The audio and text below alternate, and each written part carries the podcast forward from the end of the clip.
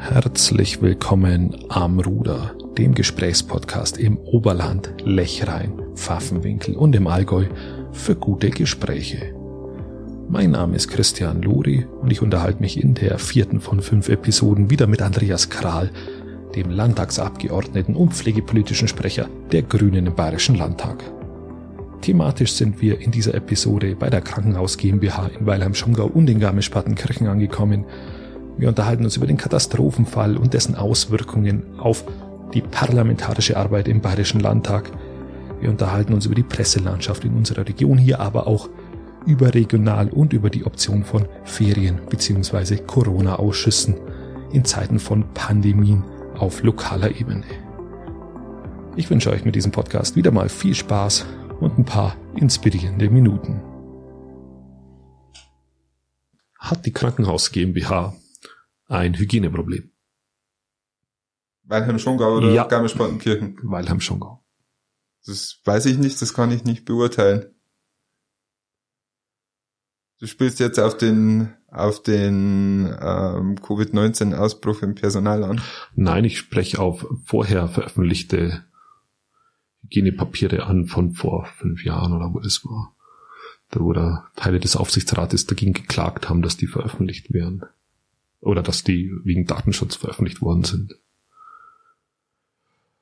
Ähm, aber auch natürlich in Bezug Also auf die- die Covid-19. Also die äh, erste Durchs- Geschichte muss ich jetzt wirklich passen, da weiß ich, weiß ich wirklich nicht, um was es geht. Okay, halb so wild. Bei der zweiten Geschichte muss ich ganz ehrlich sagen, es ist kein Hygieneproblem, dass Menschen, die Bestandteil eines Gesundheitssystems sind, auch außerhalb ihres Jobs äh, Menschen sind und damit in Kontakt mit anderen treten.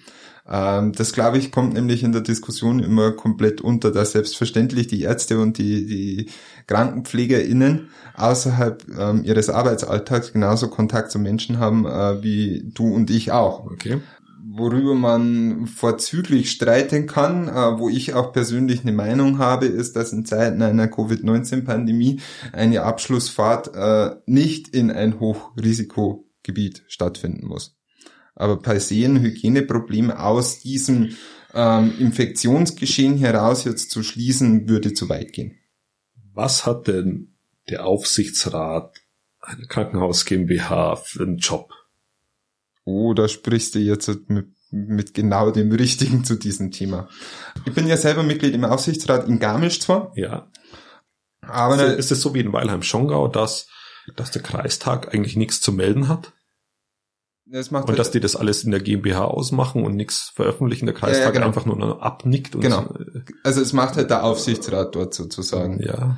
Ähm, und da gibt's jetzt zwei verschiedene Philosophien über die Arbeitsweise eines solchen Ich bin Aufsichtsrates. total gespannt. Ähm, Philosophie eins ist, ähm, ich bin der Aufsichtsrat und kontrolliere sozusagen die Geschäftszahlen. Punkt. Mhm. Philosophie 2 ähm, ist, ich mache das, was Philosophie 1 macht. Plus, ich versuche politisch steuernd innerhalb dieses Unternehmens auch Einfluss zu nehmen. Sei es, wenn es um Personalausstattung geht, um Werbemaßnahmen, äh, wie gewinne ich neue Ehrenpflegers? Zum Beispiel.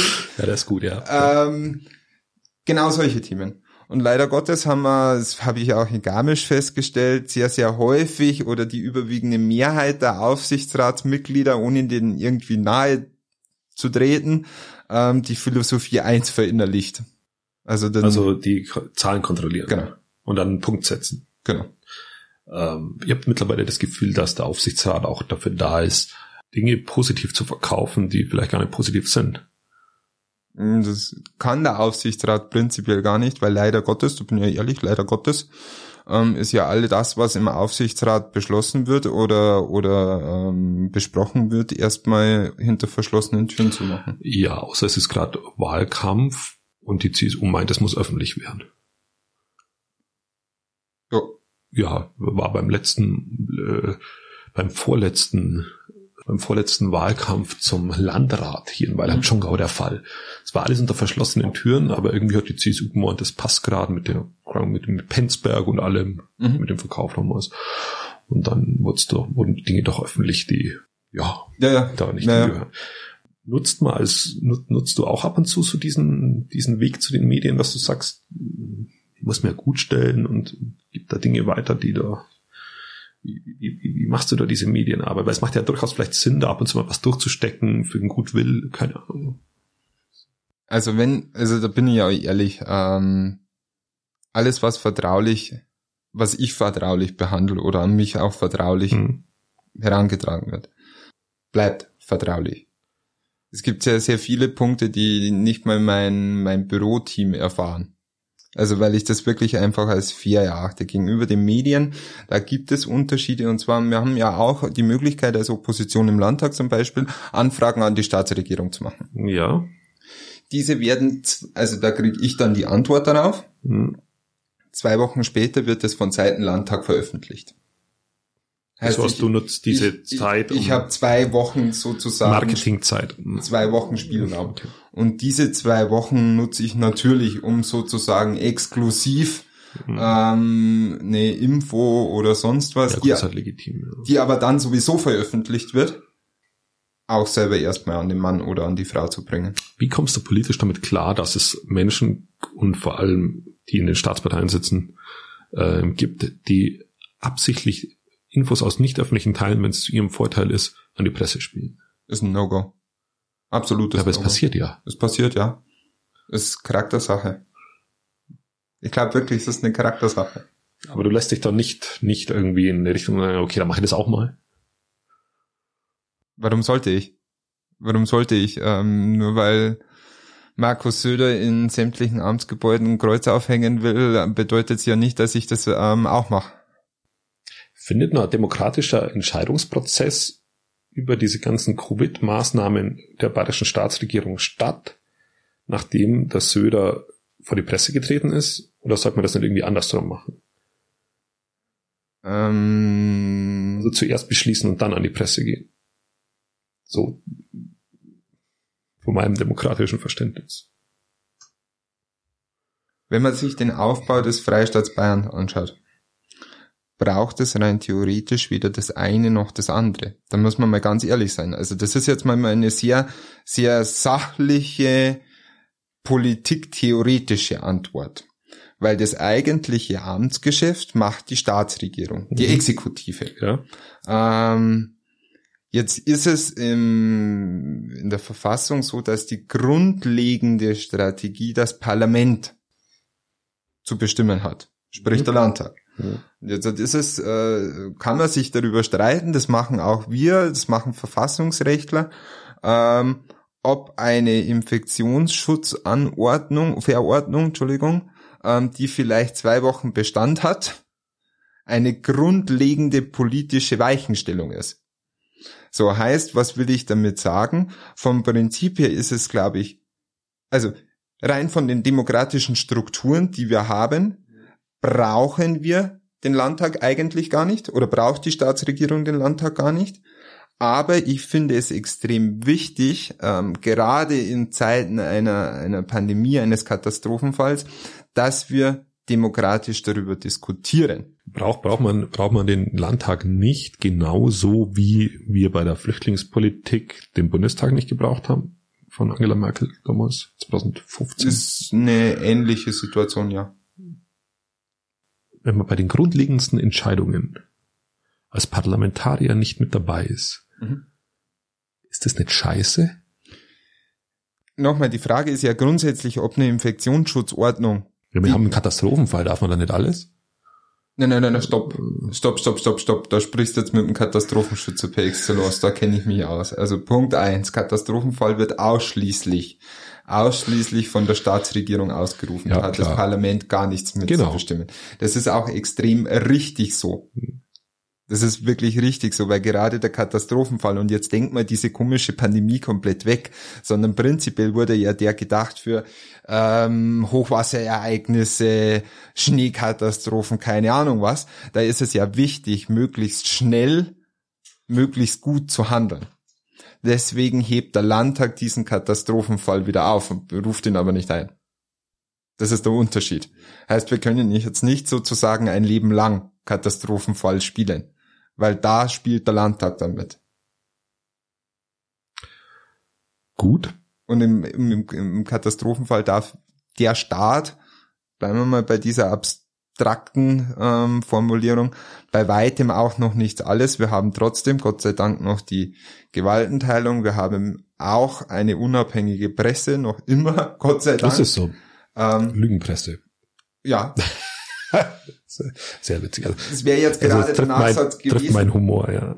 Ähm, ja, aber man muss, man muss ja mal ehrlich sein. Ähm, also gerade jetzt in der von einer in meinen Augen sehr total komischen Mischung aus Verschwörungstheoretikern, ähm, wirklich Rechtsradikalen, zum, zum Teil auch aus dem linken Spektrum Leuten, uns immer wieder weiß gemacht wird, dass wir in einer Diktatur leben, ähm, dass äh, die Medien alle gleichgeschaltet sind. Ähm, wir leben in einer absolut funktionierenden Demokratie. Ja, wir haben gewisse Grundrechte zeitlich außer Kraft gesetzt. Das ist aber auch legitim im Anbetracht der Situationen, in der wir sind. Aber trotz alledem funktioniert ähm, die Demokratie als Ganzes. Und ich kenne kein anderes Staatssystem, was besser funktionieren würde. Ja, auch, auch verständlich funktioniert die Presse noch so, wie sie funktionieren sollte, wenn, wenn äh, ein Söder in einem, in, einem, in einem Presserat drin sitzt. Echt tut er das? Ich, ich, ich weiß ich, ich glaube im bayerischen, bayerischen Ich glaube, ich glaube ja. Also Politiker sitzen auf alle Fälle in diesen, ja, ja. In diesen Also Politiker ja, ob Söder jetzt da drin sitzt. Also er war mal drin gesessen, glaube ich. Ob er jetzt aktuell drin sitzt, weiß ich nicht. Aber Spielt auch, auch keine Rolle. Für, für nee, aber auch da ist es ja so, ähm, also im, im, wie heißt das, Rundfunk- und Medienrat heißt das ja. Ding, glaube ich, ähm, beim BR. Da ja. sitzen ja nicht nur ein CSU-Politiker drin, sondern da sitzen ja auch die Bestand. Der Grüne sitzt keiner drin glaube ich. Doch, zwei Sind's sogar. Schon. Also jetzt in der, in der Legislatur zwei sogar. Ach, okay. Das ist Sanne Kurz und äh, Max Deisenhofer von uns. Ah, okay. Ich, ich, ich nehme das jetzt zurück und behaupte nämlich das Gegenteil. Es sitzen doch zwei Grüne da, auch in diesem Ja, ja, ja. es sitzt sogar okay. jemand von der AfD drin. Also ob, okay. egal, ob ich das jetzt gut oder schlecht finde, aber es sitzt auch jemand von der AfD drin. Okay. Ähm, ist, Warum sitzen die da drin? Weil es ihr parlamentarisches Recht ist. Warum sitzen da überhaupt Politiker drin? Als öffentlich-rechtlicher Sender ähm, haben wir sozusagen ein über die GEZ ein Finanzierungsmitspracherecht. Deswegen sitzen da Politiker drin. Okay. Ja, natürlich, der Faktor. Äh. Nee, es ist ja auch legitim. Aber prinzipiell, wir, wir haben, also wir haben in Deutschland, ich glaube, wir sind das Land auf Platz zwei oder Platz drei der, der weltweiten Liste mit der freiesten aller Pressegeschichten, die man machen kann. Ähm, ich, ich werde halt da mittlerweile echt emotional. Bei uns kann man Gott und die Welt irgendwo in ein Mikro reinhusten. Ähm, und es ist vollkommen legitim. Egal welchen Quatsch ich dort erzähle, ich kann es tun, ohne dass ich, also solange es grundgesetzlich abgedeckt ist, das ist der Minimumkonsens, aber egal welchen Mist, ich sonst in dieses Mikro reinhuste. Ich habe keinerlei Konsequenzen zu befürchten, außer dass irgendein Typ um die Ecke kommt und sagt, ich, ich sehe das aber anders. Und dann irgendwas von eingeschränkter Presse oder Meinungsfreiheit zu fabulieren, da, Entschuldigung, also da, ja, habe ich Probleme damit, so richtig. Ja, habe ich, hab ich, hab ich auch volles Verständnis. Äh, so ab und zu kommt's mal, kommt's mal pressetechnisch so vor, dass wir schon irgendwo, also hier in der Peripherie von München, ähm, was auch die, die Zeitungen angeht, schon, schon gefärbt in die Richtung sind. Ähm, wenn du das Ippen-Imperium anschaust, das natürlich äh, mittlerweile alles hat und du keinerlei andere Richtung mehr mehr vor Ort hast. Wenn du in die Zentren gehst, wo du eine Süddeutsche Zeitung hast genau. mit einem Regionalteil genau. und so, dann genau. ist das alles alles. Äh, aber das ist natürlich auch eine Marktsache, ja. muss man auch sagen. Absolut. Also, das liegt jetzt. also streite ich nicht ab. Ich würde mir auch eine zweite Zeitung wünschen. Also Regionalzeitung. Ja, genau, richtig. Also das streite ich nicht ab. Das wäre, aber das ist auch Jammern auf hohem Niveau, weil die Lokalredaktionen, und das muss man schon sagen, ähm, bei uns auch sehr gut sind. Ja Die haben Ja. an Qualität zugenommen. Ja. Die waren vor fünf Jahren viel schlechter wie heute. Und vor zehn Jahren. Die sind eigenständiger geworden, habe ich Mhm. das Gefühl, und berichten auch neutraler und nicht mehr so CSU-hörig. Ja, absolut, absolut. Das habe ich schon zur Kenntnis genommen, also das äh, von meiner Warte. Jetzt, äh, jetzt das Thema, was mich in dieser, in diesem Katastrophenfall beschäftigt, auch hier in Peiding, auch in unserer Region, ist das Thema Ferienausschuss. Mhm. Da haben wir unterschiedliche Auffassungen, glaube ich. Ähm, weil du per se der Meinung bist, glaube ich, dass, dass ein Parlament mit zum Beispiel 60 Leuten Kreistag oder so nicht, nicht, nicht mehr tagen sollte. Beim Kreistag ist das der Fall. Genau, das war ja, das war ja jetzt bei der letzten Kreistagssitzung Genau. in Garmisch-Partenkirchen genau das der Fall. Ähm, da muss man differenziert rangehen. Und zwar muss man schauen, ähm, was ist Parlament und was ist nicht Parlament. Und per Definition ist ein Kreistag erstmal ein demokratisch gewähltes Verwaltungsorgan. So. Ähm, kein Parlament. Mhm. Ähm, Unterschied. Punkt eins. Punkt zwei ist für mich die oberste Prämisse, dass Politik logisch und nachvollziehbar ist ähm, für die Bürger und Bürgerinnen. Das, glaube ich, ist für mich persönlich einfach.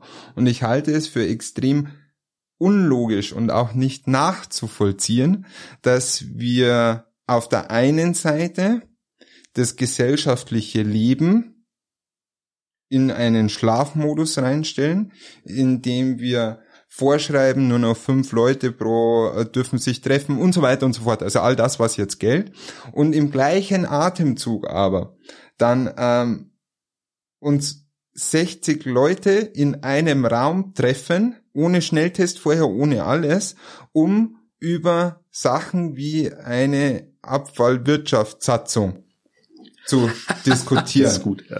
Also das, das ist der Punkt. Das ist der Punkt. Das ist für mich einfach ein Bestandteil von glaubwürdiger, nachvollziehbarer Politik, weil es macht in meinen Augen und äh, dabei bleibe ich auch. Es macht keinen Unterschied, ob ich diese Abfallwirtschaftssatzung, und das ist noch einer der wichtigsten Punkte gewesen in, im Rahmen dieser Tagesordnung, ähm, ob ich die am was, was war's, 21., 22. Dezember, irgendwie sowas, ähm, beschließe oder am 10. Januar.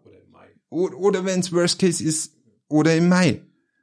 Also das, das macht einfach keinen Unterschied. Würde aber, hätt- hätte der Landrat das ähm, ja vertagt, ein deutliches Plus an Glaubwürdigkeit nach draußen bringen. Das kann ich völlig verstehen. Die nicht wichtigen Dinge aufzuschieben, absolut okay.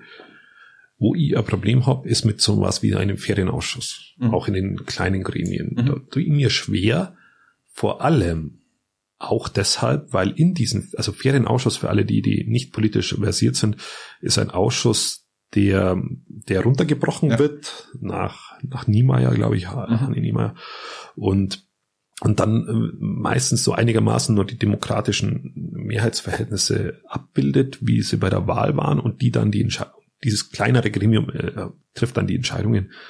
Und ihr habt deshalb mit dem ein Problem, erstens, weil ja jeder Abgeordnete und jeder auch Gemeinderat, Kreis, Kreisrat äh, seinem Gewissen unterstellt ist und Ja. eben nicht irgendwelchen Fraktionszwängen.